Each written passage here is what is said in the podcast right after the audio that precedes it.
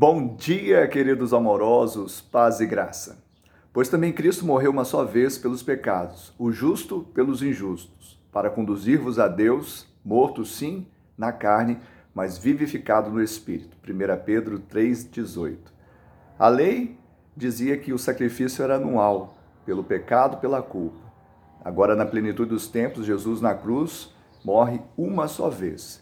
Se ele morre uma só vez, nós não devemos crucificá-lo novamente, andando em pecado, andando debaixo de culpa, de condenação, debaixo da lei.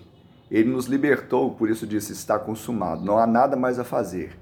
A verdade é que Deus, ele puniu o seu filho pela nossa culpa e nos deu o crédito pela perfeição do seu filho.